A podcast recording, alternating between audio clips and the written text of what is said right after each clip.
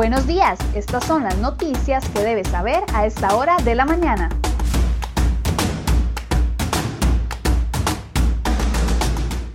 7 con 22 minutos de la mañana, muy buenos días, gracias por acompañarnos este jueves 25 de febrero en Cere Hoy Noticias. Vamos de inmediato con las informaciones que les hemos preparado en la portada de cerehoy.com para el día de hoy.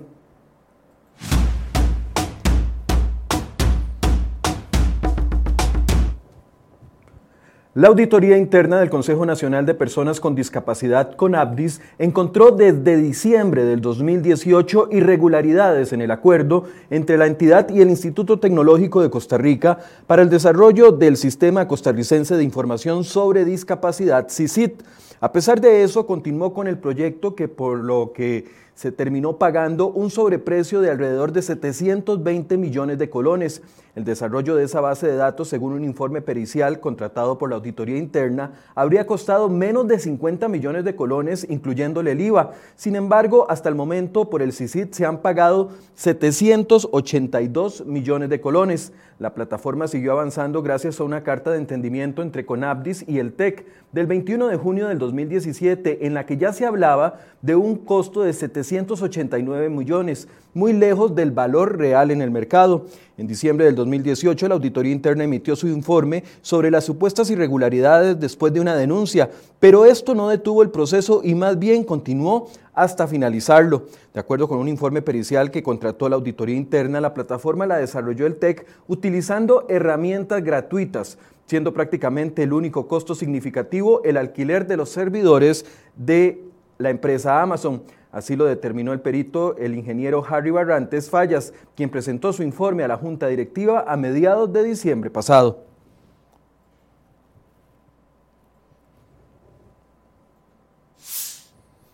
Una de las notas que les traemos en cereoy.com el día de hoy y es que datos del Banco Central confirman que cuatro segmentos del comercio en Costa Rica continúan con graves problemas por la falta de reactivación económica. Esto pese a la apertura gradual de las restricciones sanitarias. El sector que cayó más al fondo en sus ventas fue el de la venta de vehículos y aunque ha logrado una leve recuperación, sigue sin ver la luz al final del túnel.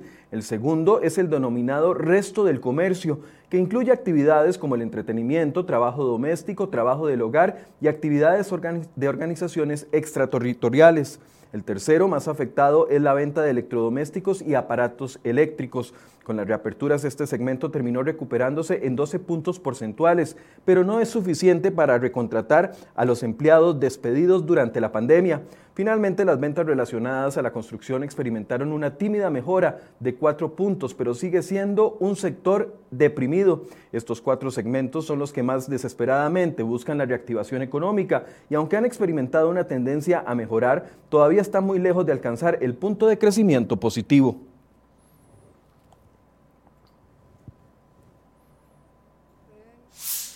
El diputado del PAC y presidente de la Comisión de Gobierno y Administración, Víctor Morales Mora, dio a conocer su preocupación por el lento avance del proyecto de ley para regular el empleo público.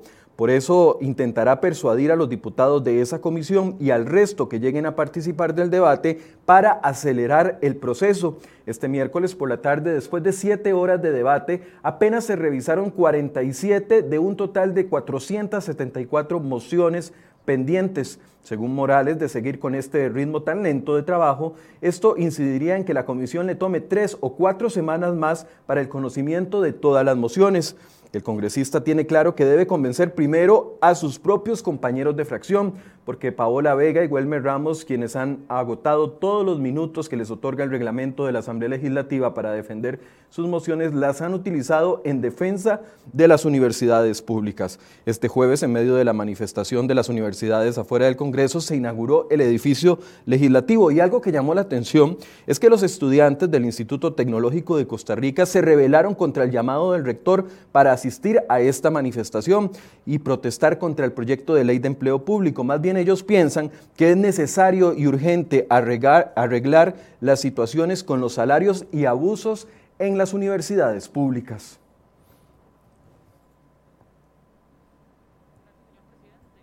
Este es un esfuerzo en el cual el Poder Judicial y otras entidades que gozan de independencia y autonomía deben ajustarse a todo lo que señale la ley y este, lo que se refiere a los lineamientos generales de la Rectoría Política, pues esta se ejercerá con base en el principio de coordinación interinstitucional y según los límites que establece la Ley General de Administración Pública y la propia Constitución. El Poder Ejecutivo y una amplia mayoría de diputados de distintos partidos políticos insisten en que los empleados del Poder Judicial deben ser parte de la ley para regular el empleo público. Siguen la tesis de reconocidos constitucionalistas como Rubén Hernández Valle, que aseguró ante los diputados que la eventual ley no lesiona la independencia del Poder Judicial. El Poder Ejecutivo asegura que todos los funcionarios administrativos quedarán dentro de una familia común con todos los demás funcionarios del sector público y que para los jueces, fiscales y cargos específicos del Poder Judicial habrá una familia diferente. Pese a estas explicaciones, 16 magistrados se oponen y aseguran que sí afecta la independencia judicial y que no deben de estar incluidos en la ley de empleo público. Bueno, ese es el tema en enfoques el día de hoy. El presidente del Poder Judicial, Fernando Cruz, explicará con nosotros en una entrevista la negativa a ser parte de este proyecto de ley. Así que los invitamos a que envíen sus preguntas y participen a partir de las 8 de la mañana en nuestro sitio web y también en nuestro Facebook.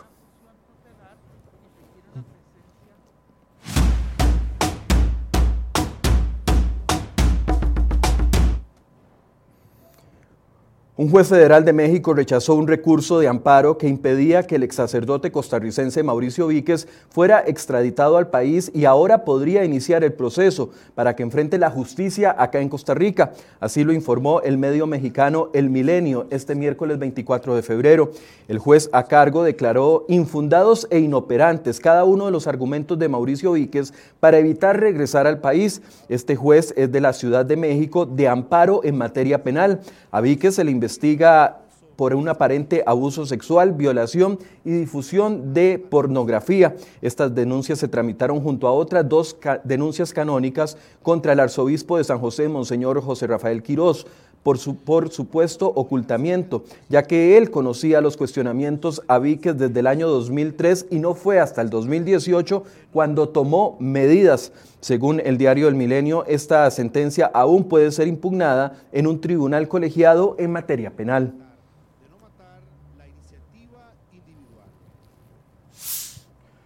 Sucesos lamentables de las últimas horas. Un hombre de 25 años no identificado se sumó a la lista de fallecidos en carretera tras chocar su motocicleta contra un camión la noche del miércoles en Upala.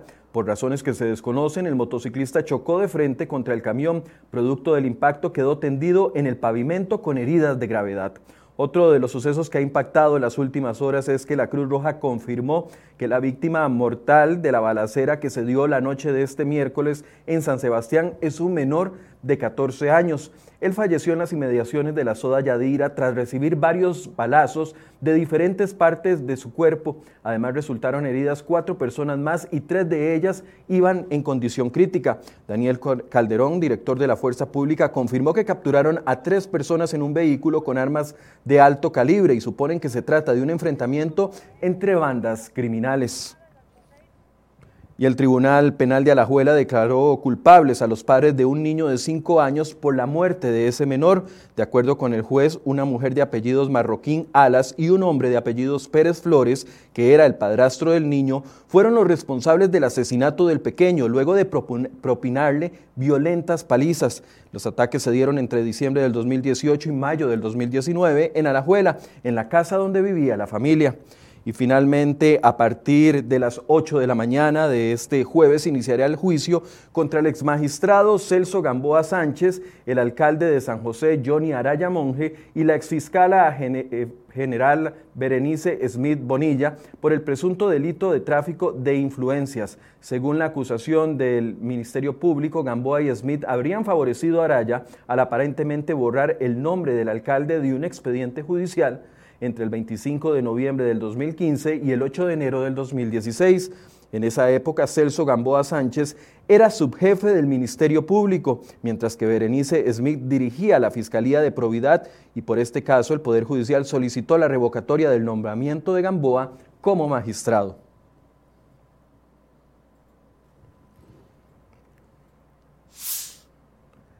Bueno, y otro de los temas que ha generado muchas críticas en las últimas horas, los planes de sectorización que impulsa el Ministerio de Obras Públicas y Transportes mantendrán el ingreso de los autobuses de servicio de transporte público al centro de San José. Desde hace algunos años, ante el creciente caos vial que azota el corazón de la capital, numerosas propuestas urgieron limitar o reducir el ingreso de este tipo de vehículos al casco central josefino. Sin embargo, en la propuesta para impulsar la sectorización a partir de nuevos contratos de concesión que van a ser ahora hasta por 15 años, no se contempla sacar los autobuses del centro capitalino. ¿Qué propone el MOB entonces? Bueno, operar rutas troncales desde ciertos sitios específicos hacia San José, las cuales estarían alimentadas a su vez por rutas subtroncales provenientes de otras localidades periféricas. El ministerio diseña un plan operativo para el transporte público del área metropolitana de la capital. El planteamiento estará listo y será dado a conocer en las próximas semanas.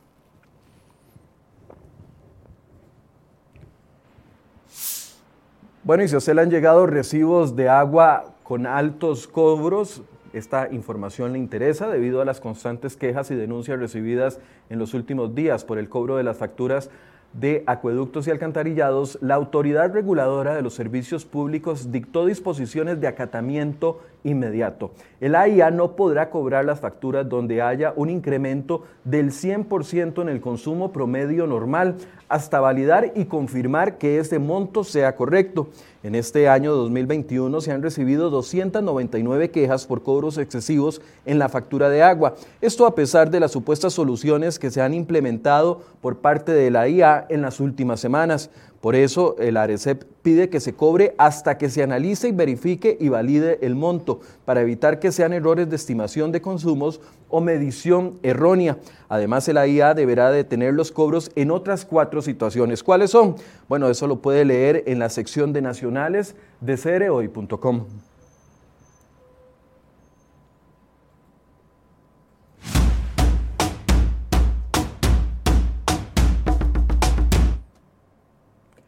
El Banco Centroamericano de Integración Económica, BESIE, dio el visto bueno a un préstamo por 80 millones de dólares para que Costa Rica lo utilice en la compra de vacunas contra el COVID-19. Con estos recursos se pretende acceder a vacunas para 3.7 millones de personas, lo cual permitiría una cobertura del 72% de la población. El crédito será a 20 años plazo con cinco años de gracia para empezar a pagarlo. Con la aprobación por parte del BCE, ahora le corresponde a los diputados de la Asamblea Legislativa decidir si se aprueba o no que se acceda a este crédito. De momento, el Poder Ejecutivo no ha informado cuándo enviará el proyecto de ley para que sea discutido por los diputados.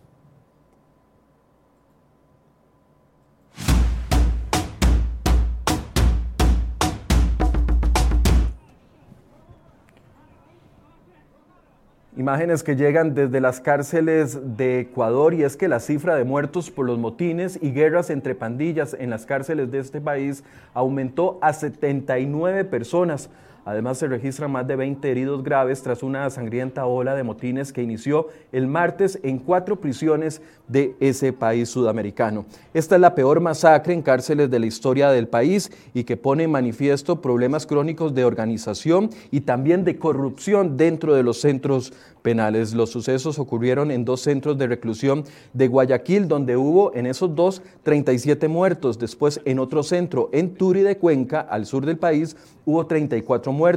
Y en otra cárcel, la de Cotopaxi, del centro del país hubo ocho muertos. La violencia extrema y las informaciones acerca de cuerpos descuartizados y decapitados dan lugar a cuestionamientos sobre el control que tienen las autoridades dentro de estas cárceles y también están cuestionando supuestos actos de corrupción.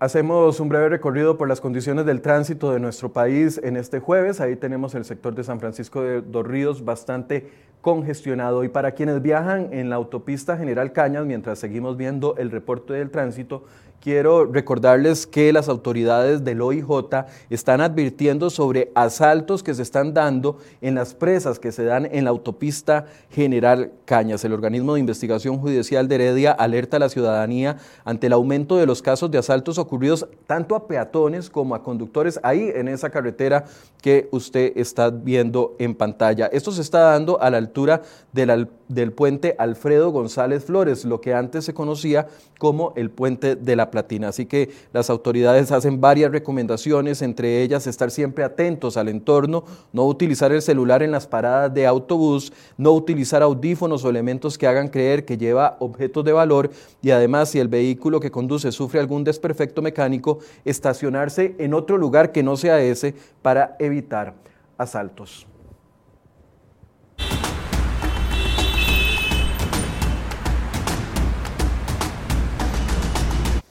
7 con 37, así llegamos al final de este resumen de noticias, pero les invito a que se conecten en algunos minutos a partir de las 8 de la mañana con nosotros en Enfoques. Fernando Cruz, el magistrado presidente del Poder Judicial, va a explicar la negativa que tiene la mayoría de los magistrados a que se toquen sus salarios en la ley de empleo público. ¿Por qué lo hacen? Ellos aseguran de que se toca la independencia judicial. Vamos a, hablar ampliamente con el magistrado Cruz sobre esta posición que ha mantenido el Poder Judicial en los últimos dos años, desde cuando se empezó a hablar del proyecto de ley de empleo público. Así que los invito para que envíen sus preguntas y sus comentarios a partir de las 8 de la mañana. Muy buenos días.